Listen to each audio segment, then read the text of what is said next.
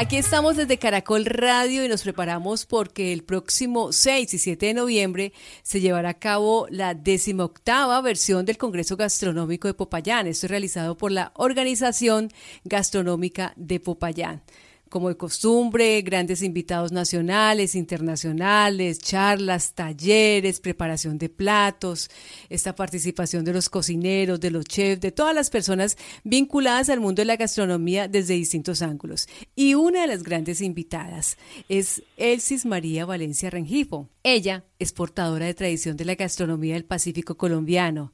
Elsis es cocinera, investigadora de la cocina tradicional del Pacífico. Ella definitivamente es todo un personaje en nuestro país en el mundo gastronómico.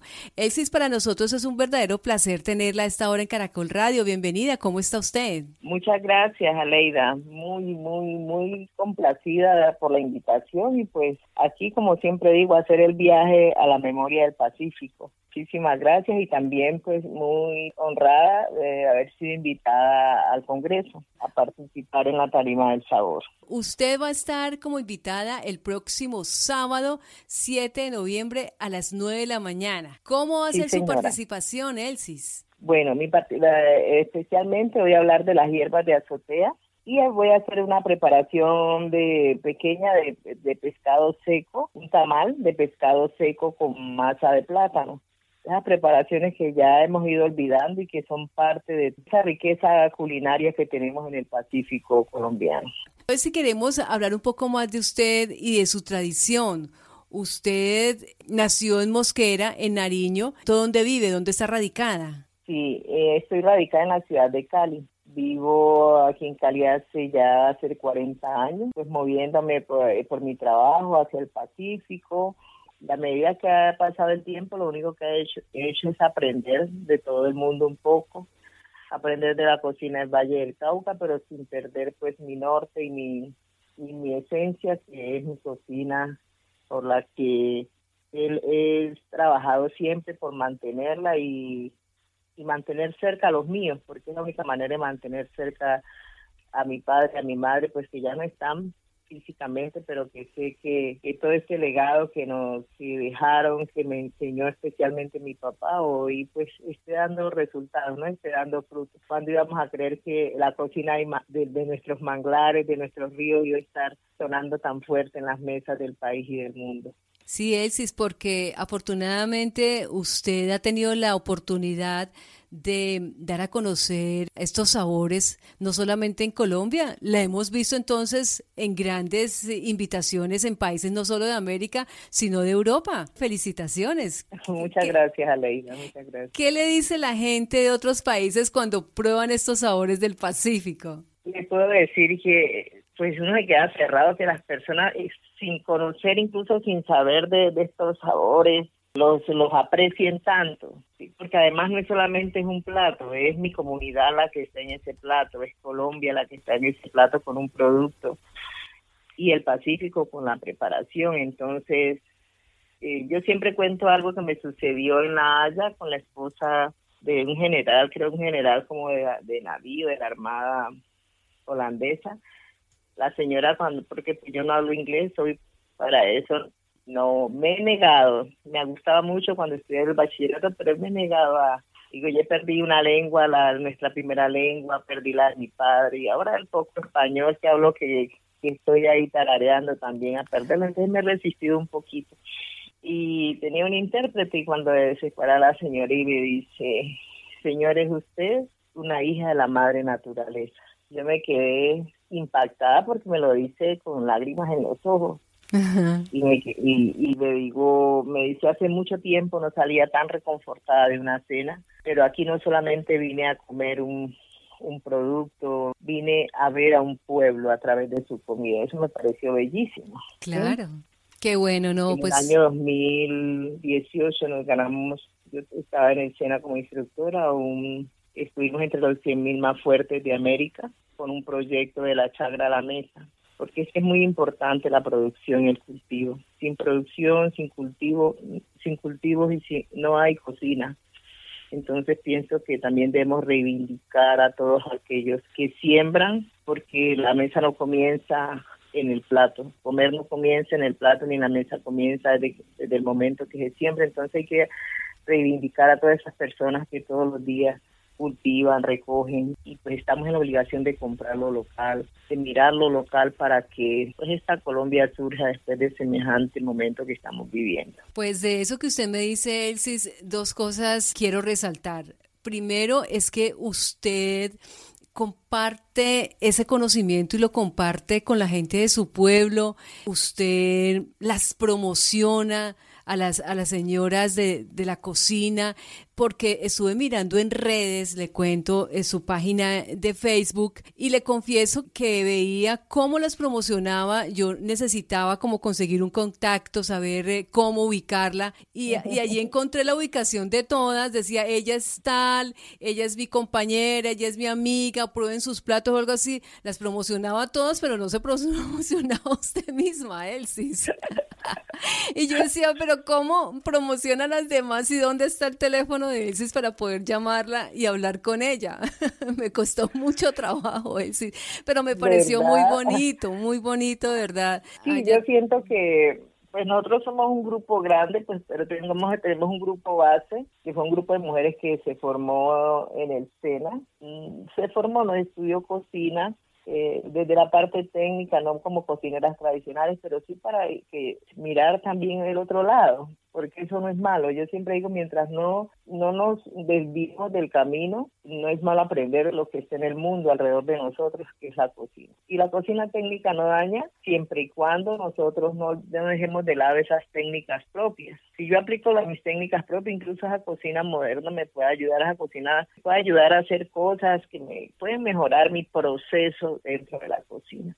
Entonces se hizo ese técnico, empezaron con 24 mujeres y de verdad fue un éxito, ha sido un éxito con ellas. Ellas reconocen desde todos los, desde todas las miradas que, cambió su vida. Yo, yo siempre digo, la educación cambia bastante, nos cambia, nos ayuda a proyectarnos, a mejorar, eh, nos ven con otros ojos. Entonces, y en cuanto a la promoción, yo digo, pues uno camina en la vida y las bendiciones de Dios llegan, entonces hay que ir buscando, y en este momento que, no pudieron estar en el Petrón, y entonces hacía como eh, vengan aquí, pídanles a ellas, entonces pienso que cuando el corazón, eh, lo que se hace desde el corazón y la conciencia de verdad, pues eso fluye y llega la energía, pues imagínese que llegó usted buscándome.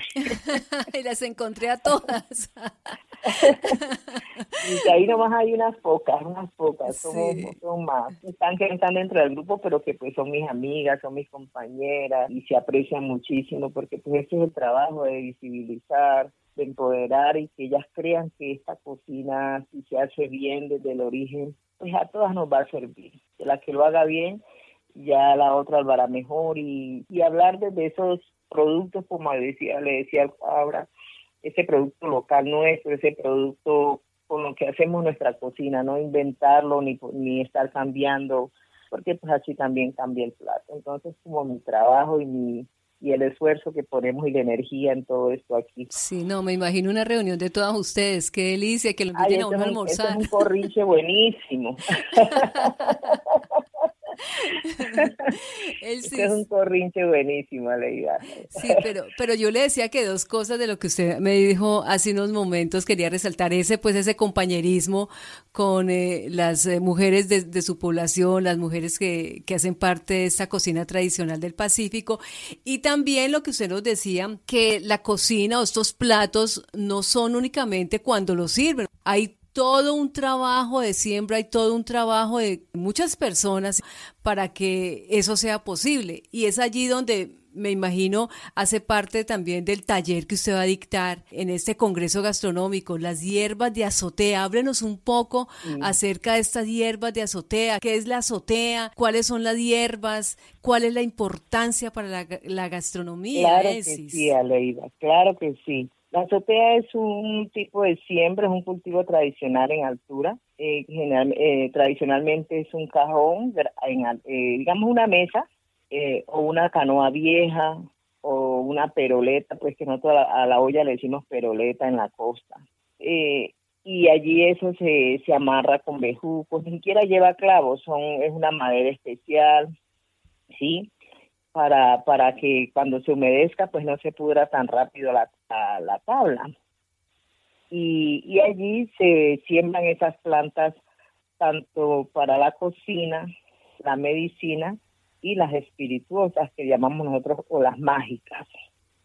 Las mágicas porque puede ser la, la albahaca blanca, puede ser la querendona, puede ser la eh, la manzaguapo, todas esas hierbas que nosotros las llamamos como misteriosas, las que suben para los baños, ¿sí?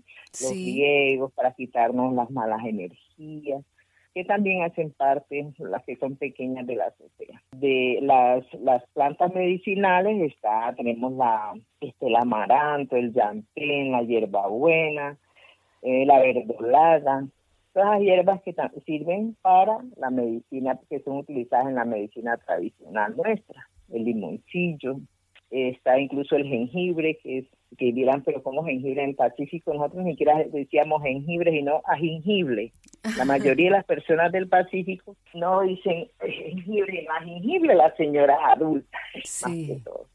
Entonces, pero vienen esas hierbas propias de nuestra cocina. En el país es la única salsa criolla que tiene hierbas es la nuestra. Yo siempre lo veo como ese, que nos la dan para prevenir las enfermedades. Nosotros en la época pues que yo estaba en mi, en mi, en mi espacio vital, que era mi, mi manglar, mi mosquera, eh, los médicos iban, le puedo decir que dos veces al año, y hacían las brigadas, el que tenía y venía a Buenaventura o iba a Tumaco y pues a visitar médicos, pero el que no, la mayoría de las personas no daban en la en la comida, ya sea en el refrito, es nuestra salsa como un ojo, pero no tiene tomate ni tiene cebolla cabezona, porque pues eso no lo da el territorio. Da mucho ají dulce, no pimentón, que es lo que uno ve hoy que usan en la cocina del Pacífico. Yo yo donde veo eso a las mujeres, por favor, no, no utilicemos productos que no, no van con nosotros. El pimentón generalmente daña muy rápido la comida. Hablo allá en el territorio, en el donde hay mucho calor. Si aquí en Cali nomás usted cocina con pimentón y deje la comida en el encima de la estufa y en la tarde ya tiene un olor muy fuerte. Mientras que el ají dulce no produce eso. La cebolla de hoja que también hace parte de esa azotea, es una cebolla que no tiene tanto tallo y no es grueso, es un tallo delgadito y una hoja muy verde, muy aromática, que uno no necesita tanta, tantas ramas para preparar un, refrito. Y esas hierbas, como es la chillangua o cimarrón, el orégano, no el orégano menudito, sino el orégano de la hoja grande, eh, la albahaca negra, que tiene el tallo morado y sus hojas son verdes, y eh, ya dije cimarrón, hay el poleo. Sí. Todas estas hierbas tienen una función en nuestro organismo. Yo siempre les digo, esas hierbas no están solamente para dar sabor, están allí para sanarnos. Mi papá siempre, cuando me hablaba, cuando él contaba, porque yo creo que me enseñó desde la boda y me acompañaba, que la albahaca negra era esa hierba para espantar los malos espíritus. Y uno, y uno hace la relación y mire que cuando las personas que utilizan todo ese tipo de baños, y no me dice que la albahaca negra es para los baños, sino que hace parte de esa familia de albahacas, pues uno es para limpiarse, para usted está cansada, se baña con, con se hace un, una, un baño con albahaca y su cuerpo se relaja. Incluso si se toma una aromática, una bebida caliente, con ella también se va a relajar. Entonces, todas y cada una de estas hierbas tiene una función en el organismo. Por ejemplo, el cimarrón, eh, dicen que es el rey de la cocina del Pacífico. Eh, sirve para eh, cuando tenemos el hígado enfermo, cuando las personas tienen hepatitis les dan a tomar mucho cimarrón.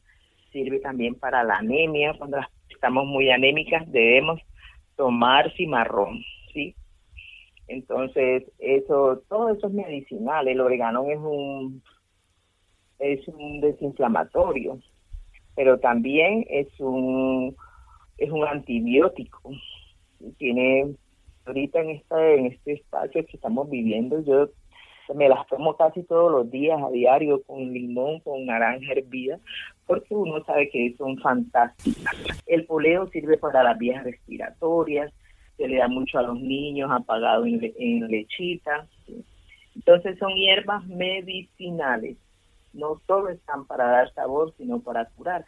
Cuando nosotros como cocineras no, no las colocamos, yo digo, así que no todo el mundo usa el refrito, hay mujeres que dicen, no, a mí no me enseñaron, pues yo siempre lo vi en mi, en mi, en mi, en mi región, lo he usado picado, dicen ellas, lo he hecho molido, pero úselas.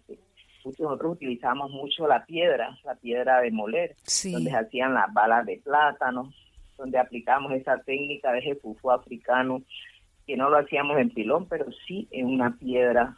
Y ahí hacíamos nuestras balas, ahí hacíamos nuestras pampeadas de plátano. No hablamos de tostadas, sino de pampeadas, porque no refritamos el plátano, únicamente hacemos la primera fritura y lo golpeamos con la piedra y ya. Entonces, y a comer esa bala, incluso a veces a la bala le agregaba un poquito del refrito ya, o un poco de, de pescado esmechado, como lo que tuviera la mamá en la casa.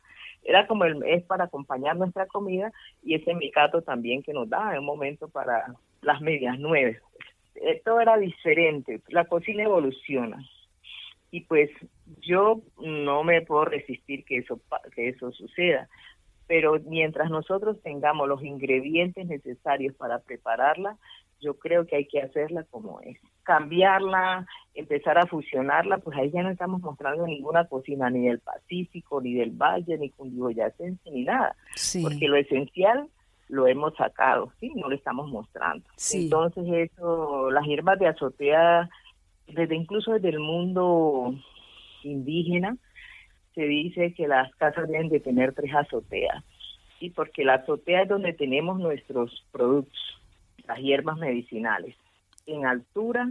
¿Y por qué van en altura? Para que cuando el agua se eh, suba, cuando hay creciente, pues nuestras plantas no se mojen, no se dañen, pero además como tenemos en nuestra pampa, las gallinas andan, los patos, los cerdos, entonces pues no se las coman, no las dañen, por eso van a estar siempre en altura. Si a usted le brindan cocina del Pacífico y usted encuentra estas hierbas y no tiene, por decir algo, no todo lleva coco, no tenga el sabor a ese coco, pues no le están dando cocina del Pacífico, la están engañando. las hierbas de azotea van, son la columna vertebral de nuestra cocina, sanadoras, más que para dar el sabor, son para sanar, para prevenir las enfermedades pues Elsie, una información muy completa y nos ha adelantado un poco de lo que se va a tratar su taller el próximo 7 de noviembre a las 9 de la mañana, las hierbas de azotea resistencia de un pueblo, en este Congreso Gastronómico de Popayán, la versión número 18, realizado por la Organización Gastronómica de Popayán. Es le agradezco muchísimo su tiempo y haber compartido con nosotros su conocimiento. Aleida, por, pues, por, por haberme encontrado, ya tiene mi contacto, ya no va a tener que buscarme tanto, pero eso sirvió para para que pues viera un poquito de lo que hacemos aquí las mujeres en Cali, las mujeres cocineras. Este es un colectivo grande que está preocupado por mantener la memoria. No es un secreto cómo está nuestro territorio hoy hoy nuestro territorio se desangre y no vamos a permitir que nos desangremos de una manera tan, tan significativa en cuanto que es la, el espacio del territorio allá y que nosotros acá también sigamos desangrando nuestra cocina haciéndola de una manera diferente. Yo siempre digo, yo estaré allí en esa resistencia, así sea que me digan fundamentalista, porque si yo me muevo a hacer otras cosas de mi cocina, a meterle otros elementos que no son, pues no sé qué le estaré dejando a las nuevas generaciones. Elsis, ¿cómo lo podemos encontrar usted en redes, en su página Facebook? No sé si tiene Instagram, si la gente quiere contactarla. En Instagram, en Instagram estoy como Elsi Valencia, con I latina, y en Facebook estoy como Elsi María Valencia Rengel. Estoy en Elsi con I latina. Sí, y eso, es con, y eso es como en plural, ¿no? Elsis. Sí, mi nombre, eh, el nombre, como se dice, el que es la cédula, es Elsis. Mi papá era un negro muy pinchado, Aleida. Se me colocó Elsis. Tengo ese al final, sí. María, pero en las redes estoy como Elsis.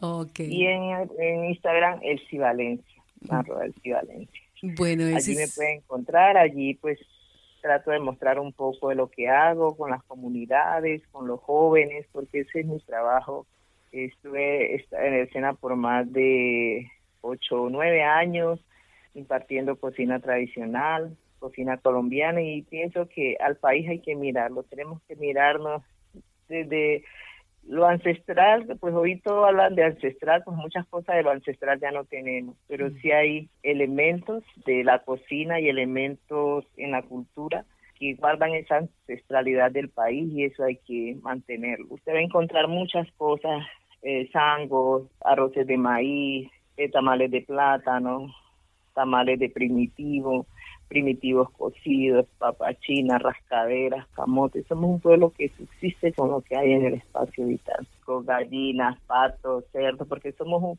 no solamente somos pescados y mariscos, yo eso es una de las cosas que quiero como derribar, porque es que todos, ah, somos, no, nosotros somos más, somos cerdos, tenemos patos, y hay muchas preparaciones que de, por tenernos más al pescado y al marisco en la mesa nos hemos olvidado de lo demás, sí, que ha hecho importante el territorio. Pues le agradezco muchísimo su tiempo y por habernos regalado esos minutos a Caracol Radio. No, a usted, el gusto, el gusto es mío y es un agradecimiento infinito por mirar este ser. Lo único que hacemos es caminar, caminar por este país que lo necesita y caminar por la memoria de una cocina y un sabor que, que debe estar en las mesas de cualquier lugar del mundo.